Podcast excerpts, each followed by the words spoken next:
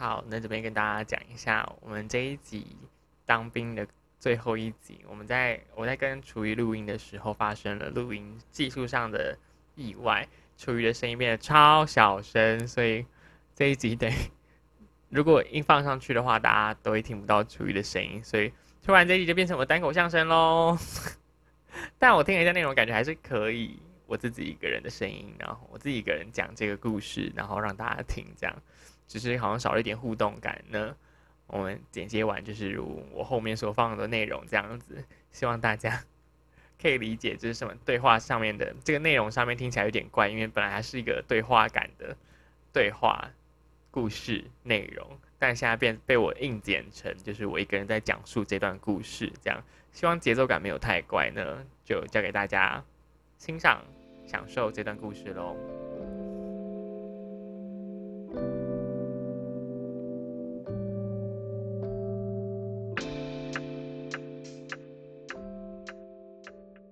为我们现在我们现在新的录音盘来了，我们现在是用新的录音盘在录音，所以大家不知道今天现在收听体验会不会有什么不一样。然后我现在还没摸透这个录音盘它可以做什么，但是我知道它可以做很多事情。然后我们刚刚就试录了一段很很很荒谬的一段录音，我觉得我们等下也可以再剪进来那那个部分，我觉得好好笑。我们今天就是因为我最近很多听众跟我回馈说，他想要再听多一点那个。当兵的故事，然后其实当兵，因为我现在也退伍了嘛，所以因为有些听众来听完当兵的三集之后来跟我说，怎么只有三集，还想要听后续？因为我从退伍前那一阵子的故事跟退伍后好像都没有跟大家聊过，就是我们没有更新到这一 part 这样子。然后其实这一段发生了更精彩的事情，搞不好一男听一听，搞不好都想来找我报名了，你知道吗？好，反正现在现在我现在上很今天今天就是。那一月二十五号，今天我刚从台南打工换宿了两个礼拜回来，回到桃园这样子，然后在台南就是也是过得风生水起啦。好，那我们现在要聊的，今天聊的主题就是当兵，最后就是退伍前，然后很多人当陆军嘛，就陆军这个军种，它其实最后都会有一个一个算是课程吧的东西，叫做行军，就是要你不断的走，就是全副武装，带钢盔，然后穿军服，然后还要。背步枪，然后水壶，然后板凳，然后还有小书包，然后里面空空空空背的东西，然后还有那个刺刀、刺刀扣什么东西，你就全副武装，然后你要走路，大概走八公里是第一次，然后总共好像要走二十四公里还是三十二公里，这叫做行军课程这样子。但其实因为我因为我没有走到行军。这个是我觉得我可以跟大家分享的一个点，但是因为我觉得算是幸运吗？但是好像又不幸运。但是这件事情又是一个连贯的一个一个连锁效应，所以我觉得跟大家分享一下，行军是这样的一件事情。你有点烦躁，然后旁边还会有人碎碎念叫你说走快点，走快点，走快点这样。但因为这些都是我是看旁观旁旁观者的角度看到他们在做这件事情，因为我通通这个时间我都在隔离，在当兵的十六周当中有。最后一个月大概四周左右的时间，我通通都在隔离，住在隔离寝里面。然后每天我的生活作息跟大家介绍一下，就是每天早上起床，部队大概是六点起床，然后六点半要集合。然后我们大概 大概就是要看干部会不会来巡我们有没有起床。如果没有起床的话，有时候我是直接睡到早上九点或九点半的时候再起床。反正我在隔离的时候，我大概作息是这样。然后我们起床的时候，然后他们大概会先去吃早餐，吃完早餐大概是七点多，然后。八点会再集合一次，然后就要开始上课。所以七点这段时间，我其实会有早餐送过来给我们，因为我们是隔离寝，所以我们不能够自己去餐厅吃饭，所以他们会送便当来给我们，他们帮我们装好一个 set 这样，然后送过来我们的隔离寝这样。然后我们吃完之后就把它放在外面，他们再他们再把它收走这样。所以我们就是一个每天早上起床，然后吃饭，吃完饭之后，然后就继续发呆。他说发呆，可是有时候我们会睡觉啦之类，反正就是。各种就是打发时间，你在里面就是你什么事都不能做，然后他会规定你不能睡觉，所以你只能坐在那边发呆看书。因为我带书，所以我在那边看书，然后或者跟其他隔离前聊天，但是他们就很难聊，所以就是也没有什么好聊的。其他人就是会睡觉啊，或者是他们会他们有他们有偷带手机进去，所以他们会玩手机这样。然后有时候我就是在外面帮他把风，就是坐在外面看书吹吹风这样子。不然里面就是一个很小的空间，里面的空间大概就是呃，我想一下怎么形容。就是一个二，就是我们是四个人的床位，所以是一个上下铺，所以两上面两个张床，下面两张床，然后加上一个 L 型的大小，所以每个走道都大概只能容纳下一个人走过去。那个大小我们要睡四个人在那边生活，所以你知道那个地方有多拥挤了吗？四个人都在里面的时候，都又不能在床上的话，你大概就是每个人占一个地方，这个地方就不能走了。我觉得这个地方可能那个空间可能以前是储藏间这样，然后被改成隔离寝，硬把它改成这样子的，反正超小就对。然后就这样这样子一个空间，然后我们就在里面生活了一个月。然后呢，我们就每天早上起床就是吃饭，然后晚上我们就是反正我们跟他们跟大部队的人要错开，就是他们去洗澡，洗完澡之后他们再去集合去那个去上晚上的课程的时候，然后我们就才能够在这个时间去洗澡，这样子就是说我们平常生活的一个作息来讲这样。然后别人睡觉的时候我们就一起睡觉啊，就这差不多是这样。然后起床的时候我们就可能跟那因为明文上规定我们是要跟他们部队一样六点起床，然后六点半，然后那个。整整好我们的内务，这样，但是就是因为好像没什么人想要管隔离寝，所以就是蛮放任我们的这样。然后我们就有时候会睡到七八点这样子，或者睡到直接睡到中午。然后有一天我还睡到直接睡到下午两点这样子，就看那个礼拜执行的人是谁，执行的队长是谁，他觉得看他管理的风格怎么样这样子。然后如果管理跟我比较松，大家就会觉得哦还好，其他干部也不会太管这样子，就是放任大家。然后我们就是一个这样的状态之下。我就度过了最后一个月，然后为什么我会进隔离寝呢？可以再跟大家讲一下，因为军中的生活环境并不是那么好，然后卫生环境也不是，卫生条件也不是那么好，所以那时候我们那时候刚开始，我们有一二三四寝，就是很长很长的走廊，你可以想象一下，很长的走廊，然后要睡一百五十个人，所以有总总有四个寝室，平均一个寝室大概要睡三四十个人这样子。我睡在我一开始睡在是四寝，就最尾巴那一间四寝，然后一寝跟呃一开始是二寝这个地方爆发出一个疫情，是。疥虫、疥疮感染，大家知道疥疮是疥虫是怎么样的一个虫？它不，它是看不见的虫哦，它是一个很像寄生虫的东西，要写文字才看得到这样子。然后它的，它是以人的皮肤，它是寄生在体皮肤上，它是喜欢吃人的皮屑，它会用嘴巴，然后咬咬咬你的皮屑之后，会挖出一个洞，然后就住在那个洞里面，然后产卵，然后他们的世世代代、子子孙孙都在你的皮屑上面，就是维生吃你的皮这样。然后，所以它严重的话，就是你的你的皮肤其实会溃烂，然后很多洞这样子。然后你当你发病的时候，其实就是已经很严重，其实已经大概感染的只数大概已经破千只了这样子。所以就是当真的出现病症的时候，其实很严重。然后大家可以上网 Google 一下疥疮长什么样子，你应该觉得很可怕这样。所以就是一个这样的感染病，然后它它就是一个卫生条件不好的地方才会出现的东西。然后它很更可怕的地方是它和它的。卵虫，它的它产的卵其实很难死掉，它的它的卵可以两个礼拜不吃不喝，然后还然后你再放到常温环境之下，它还会活得好好的，再生出疥虫来这样子，所以它是一个很难处理的一个虫，然后又在军中出现，所以变得很复杂。然后军中其他传染方式就透过皮肤接触，跟当你睡过有疥疮的人的床的时候，你就有可能再感染到疥疮，因为就是寝具啊、个人卫生用品。然后你知道军中的环境就是一个你的床很窄，你是一个床，然后你的翻身就会翻到隔壁床的那种窄，很很很逼仄的一个床位。就是大家聊天或者是洗完澡就会说，哦，我要坐你的床，说你不要来坐床，我要坐你床，然后开始就打成一团，然后就开始在床上滚来滚去这样。所以就是每个人都会在在床上那边打打闹闹，对，或者在在就全部人聚在几个人的床那边聊天，所以很容易就是群聚感染，你知道这就是群聚感染就是这样。所以那时候二寝先爆发出好像三个人确诊，然后其他人就是观察中隔离。然后其那观察的时候有三个人在观察，其中有一个人没有事，然后离开结束隔离，然后其他两个人确诊。这个这个状况其实为什么我会被隔离的原因，是因为那时候好像二寝爆发之后，一寝也有一个人，他那时候说他感冒，他就说他要有传染的疑虑，所以住到隔离寝上面，是另外一个隔离寝。然后，然就是他那是一个临时做出来的一个宿舍的后，比方说四寝的后面，我们就把它隔开来，就说其他人都不准去到后面，那我们就把那边变成一个隔离的地方，然后只能睡感冒的这些人这样子。然后我觉得那时候也是因为感冒的原原因，所以我住到隔离寝那边，那样那个感冒的隔离寝。然后那时候呢，我们那时候一开始不用跟着操课，所以我们就是大概七个人在感冒的人。就一百五十个人当中有七个人感冒，这样子比率不知道算不算高了，但就是七个人在那边没事做，然后就开始聊天，然后一开始打牌，然后然后偷玩手机，偷玩手机，然后我们就开始在那边呃聊天呐，然后他们就他们一开始会，他们都很就是异男们都很好奇男童怎么玩，怎么刚交之类的，就他们都很好奇，然后就会问我说，到底，嗯，到底你们到底怎么做爱这样？然后我跟他说，其实异性恋很多人爱玩肛交，很多人还喜欢很喜欢被他女朋友肛这样子。其实他说，他们说为什么？他们觉得他们他们那时候很道德冲突的感觉，他们觉得很很痛，很突然接受到这个资讯，他们不能接受。然后想说，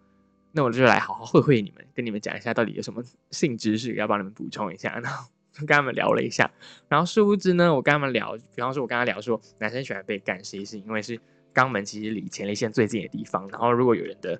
屌，他刚好进去的时候刚好可以顶到你这个人的前列腺的话，你们性器就会很合，然后你就可以一直在一个很高潮的状况之下，然后你会觉得酥酥麻麻，然后你会可能会射精，可能会流很多前列腺液，但是你不会进入射精那个圣人模式，然后他们就觉得很很吸引他，就觉得他们听着就觉得很爽，感觉很爽，很想试试看这样。然后我就说那是一个爽感的，一直堆叠，一直堆叠上，然后你又一直不会进入圣人模式，所以你就会一直很酥酥麻麻这样。然后他们就越听越上火，就是听到就是硬起来这样，然后后面就是后面就说，然后我想说先不要聊了，这样就是因为那个状况就是一个，我觉得聊到一个段落就差不多了。然后后来他们就是又很没事做，就开始那边要找我聊色这样子，真的真的很闲，就一天你就发现你的很你的早上跟晚上好几个小时你都没事做，你一直在那边就是发呆，然后手机玩到大概也不知道大家玩什么东西，然后就是被关在那边这样，他们就会开我玩笑啦，比方说说哎这。哎，上很来帮我吹屌，这样就是开这种玩笑。他们其实刚，他们其实第一次听到的时候，他们其实是一个就是还在还在接受这样的观念的的时候，就是他们还在就是他们还觉得道德的错愕，怎么会有人就是想要被，怎么有男人想被干？他们可能觉得那个他觉得那个阳刚的气质怎么可以被干呢？就是那个父权体制下的那个观念还没有办法一时间会意过来，这样，所以他们可能还在那个。震惊跟接受新资讯的状态，但他就是很想很想要就是被吹啊之类，就是会开这种玩笑。然后我就说，他们一讲说，哎，上来来吹啊，我说，你知道你敢脱我就敢吹这样。然后这句话就很好像很挑衅吧，还是什么东西，我不知道，就是真的就有有人脱了这样。就说嘴巴一靠近，他们就开始，他又说，然后说你们都脱了，还说个说说个屁啊这样。然后呢，他就被其他的男人架住，说你给我，你现在你刚刚都脱了，你现在给我给给他。就是反正就是现在给我吹这样，然后就是他被男人架住之后，我就很好下手，再吹两下就觉得哦很怪。那时候就是一个下午的时间，然后大家流了大概一个上午的汗这样，然后可能就是有点汗汗味在在身上，然后就会残留，这很很很正常。只是我很不习惯，就是吃到这个状况的的屌这样子。然后 anyway，然后他们后来就是坐在那边，然后就开始。摸我的身体，很想要就是玩玩看，然后就开始就是把我衣服掀起来，把我裤子脱下来，然后就开始在玩啊什么，就是玩我奶头，然后。然后一个人帮我打手枪，然后然后我就两只手一边握着一只吊带帮我打手枪，就是这个画面超奇怪的吧？他旁边再有另外一个男生在旁边看，然后都不敢加入这样子，然后就看得津津有味。然后我说到底什么意思？然后后来就是看一看，他就开始跑过来，又开始玩我奶头这样。所以同时间有三个男人在玩玩我的身体，有些人玩屌，有些人玩奶头这样子。当下荒谬，我觉得很荒谬，所以我就是觉得很没办法进到高潮的那个想象跟那个情境当中，没办法。Enjoy 那个状态，就觉得这这是什么画面？这好荒谬！这样，我就是一边躺着说这在干嘛？这样，然后他，但我好像挣脱不了，因为他们很想玩。我说好吧，就这样。反正我们上下铺，我们那时候四个人在下铺，然后三个人在上铺。然后上面三个人说：“你们下面到底在干嘛？”他就是开始头往下看，说到底在干嘛？他说：“反正我们在玩这个。”他就他们，他也开始那边头就是往下看，这样就是倒掉他的头，然后看看很久，这样感觉很想加入。但是我那个人是胖子，所以我很怕。他们邀他下来，那那个时候我心里很挣扎的。之前提到的一一七这个人，他其实那时候也在上铺，然后他在玩手机，然后对，然后他们大每一个人都觉得我跟一七感情很好，所以他就问问一七说要不要来，这样要不要一起玩这样。然后我觉得很尴尬，他就是，然后然后他就说了一句话，我觉得他很懂事的话，就是他说哦，我跟他太熟，我没办法。我说嗯，他很懂事，很棒。因为那个其他让我吹的那两个男的，其实还还算是我的菜，我可以接受的菜，是就如果约炮的话，我可以我会答应的那种。但然后在旁边旁观那个其实是完全不会进我的眼的那种菜，然后上面的三个是完全顶多就列到就是朋友那一天的组合很好，就是刚好就是很适合发生一些意外。后来呢，我们玩到一半然后，很可怕的事情就是那时候我们突然听到外面好像有声音，就是听听恐龙到底什么声音啊？然后是不是就是一打开，因为我们其实有有有有设定一些陷阱，比方说我们可以放一些砖头在那个门上面，所以它打开会比较困难。会耽误一点时间，我们就有时间反应收手机啊之类的。那时候外面就叮叮空空一下，说到底什么声音呢？我们就赶快，就是让我们脱，我们裤子其实脱到蛮底的，你知道吗？就是有点差，就是差一点，就是要 要离开这个床了。外面乒乒乓乓，我们也乒乒乓乓一下这样子，然后我们就顺利的穿起裤子，然后打开门，真的是一个干部进来看我们在干嘛。然后然后我们说嗯没有啊，我们就聊天呐这样。他就是进来看一下，没事他就回去，他就他就走了。然后他们其他两个男的不知道什么，就是受不了还是怎样，他突然觉得被打断很扫兴，他就说走啦，直接去浴室玩这样，然后就把我拉到浴室这样。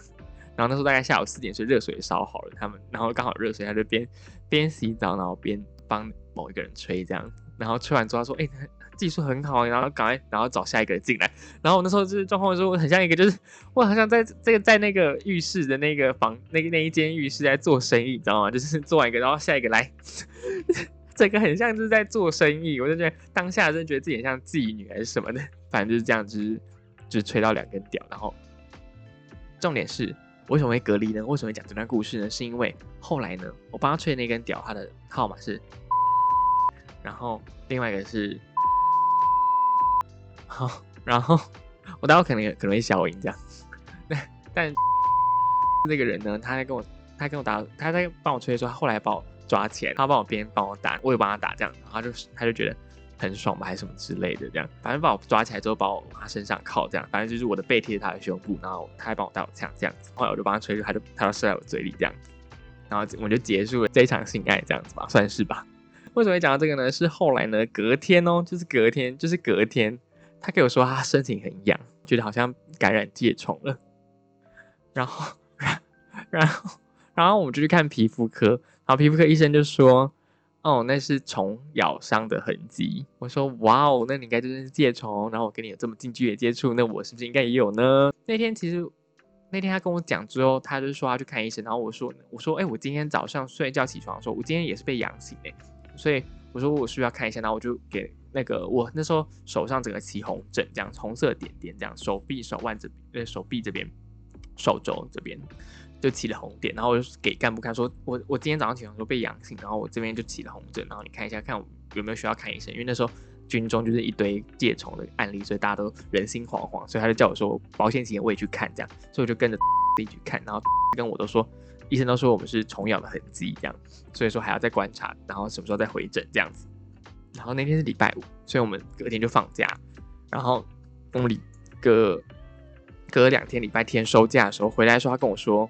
他确诊疥疮了。那可是我没有回，我没有去回诊，所以我不知道我有没有确诊。可是你都确诊了，我觉得我是不是也是确诊呢？然后那时候大家都很慌张，所以那天我们收假的时候大概晚上七点，然后我们八点的时候就出营，就是我们的那个主官就是叫我们说赶快出去看。医生，然后不计时数没关系，就是让大家赶快去挂急诊，看是不是真的疥疮。因为这个正式的话，就要很多紧急措施要赶快开始启动了。然后我们就一群人就去看了，就是要又去看了急诊，这样。然后，然后最后医生又说，我其实只是感觉只是过敏或者是虫咬伤，然后不知道是什么虫而已，但是感觉不是疥疥虫。然后，而那个 他是真的就是完全就是疥疮。他就是医医生看了之后，就是确诊第二次确诊疥疮这样。在这个情况之下呢，我我我勉强不算是疥疮人员这样，所以我算是高风险。但我不能诚实的跟那个干部们说，哦，我跟他有什么样发生什么样的关系，所以我我我应该也要隔离这样。反正后来我就跟我就跟干部说，哦，我有睡到他的床啦，然后那天就是互相睡到一下，然后我身上又觉得痒痒的这样。所以干部也是为了保险起见，他就说好，那你就隔离，然后但是隔离在高风险区，不用隔离在就是疥疮区。疥疮区是在医护所那边，就是完全不会跟部队见到面这样子。然后我们还算在部队里面，我们还算在寝室跟寝室中间的一个隔离寝，所以我们还算在部队里面这样子。然后我们只要在那地方生存一个月，这样就是生就是隔离到不是疥疮就好了这样。所以我就开始了我的一个一个月的隔离人生这样子。后面因为因为我们是借床人员，所以我们洗澡跟大部队错开，所以我们洗澡又会碰到面，然后洗澡就是一个你知道很容易坦诚相见的时刻。然后他又说这是秘密，不能跟别人讲，但是他又很喜欢就是跟我乱开黄腔，就是在那边说哎 哎来吹啊来吹啊这样子，就说然后好像他好像又不知道他的到底有没有跟其他被隔离的借床人员分享，就好像每个人都说哎听说你也会吹这样，嗯。什么意思？什么意思？叫我不要跟别人讲，但他自己讲是这个意思吗？反正后来，反正就在洗澡场，就每个那个那个月每天都会遇到这样，然后他就感觉每次就说：“哎，来进来进来出来，我们一起洗啊，一起洗啊，这样子。”就他就很想要在我在帮他服务吧。然后，但是我就是一个很容易在第一次约完就很容易腻的人，所以我可能就会闪躲飘一下，我完全没跟他换任何联络方式。但是听说听说那时候在当兵的时候，还在当兵的时候，我帮他吹完之后，那个礼拜。放假回来之后，他跟我说他跟女友分手了，这样。他一开始跟我讲说他他跟女朋友分手了，然后我想说嗯是什么原因呢？这样子，然后后来说哦他在兵变，然后说他前面其实觉得他女友怪怪的，然后他说他女友都不愿意帮他吹，这样他其实也觉得就是很可惜什么之类的这样。然后后来我觉得他后来反正后来还有另外不是还有吹另外一个人吗？后来我就跟他住同样住在隔离寝里面，我跟他住就是住在那个四人隔离寝，他就是其中一个。然后后来他就是一直想就是。然后到洗澡前，然后我们就有一段时间要就是要等洗澡嘛，他就想他就那时候找我聊天，就是大家一起聊天啊，他就很喜欢聊黄色，他想跟我聊色这样，然后又再跟我聊了一次，就是男人怎么做爱，就他想再听一次这样，说到底有什么好听，就是听几百，我都帮你解惑过了，然后你还想再听一次，好吧，我就在我在很耐心，有点，然后反正聊完之后，他说哦硬，我这样说，哎你来干我这样，他就开始开始这样邀约。我觉得可能有点玩笑，但是他就是很，我觉得他是有点半玩笑，他半一半很想要跟你擦枪走火那种的问法这样子。对，他就说：“哎，你来干嘛不？”他说：“我说，可是他有润滑液啊。”他说：“哦，我有，我刚好我带保险套跟润滑液这样。”